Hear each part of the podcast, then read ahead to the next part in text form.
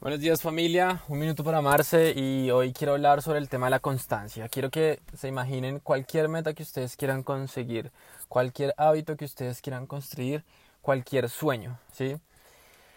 Para construir eso que tanto quieres se necesita constancia, ¿sí? Actuar de manera constante todos los días y va a llegar un punto en que vamos a llegar a nuestro destino. ¿Qué es lo que sucede? Muchas veces no somos constantes y, sí que es válido como el volver a empezar y el retomar y el fallar, ¿cierto? Pero hacer las cosas de vez en cuando mm, nos sirven de mucho, ¿sí? Las cosas que realmente nos cambian la vida em, son las que se hacen a diario, ¿cierto? Si queremos bajar de peso, si queremos un cuerpo diferente, pues todos los días tenemos que empezar a comer mejor y comer saludable. Eh, si queremos un nuevo trabajo, pues todos los días tenemos que buscar trabajo o ser más productivos o estudiar más y así vamos a crecer profesionalmente.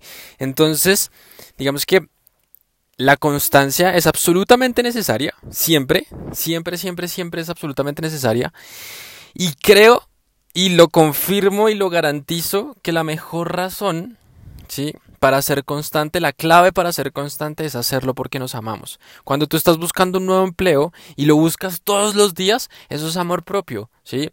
Cuando comes saludable todos los días, eso es amor propio. Entonces no estamos haciendo, digamos que no busquemos que nuestra motivación no sea, por decirlo así, el resultado final, porque finalmente eso es un resultado, sino que nos motive Em, la razón de que lo hacemos porque nos amamos, porque queremos em, ser una mejor versión de nosotros, porque queremos mejorar, queremos crecer. Entonces, cualquier reto, cualquier meta, cualquier eh, objetivo que ustedes estén persiguiéndolo, eh, persiguiendo, perdón, háganlo porque se aman. Y ya, con eso ustedes van a tener la clave de la constancia.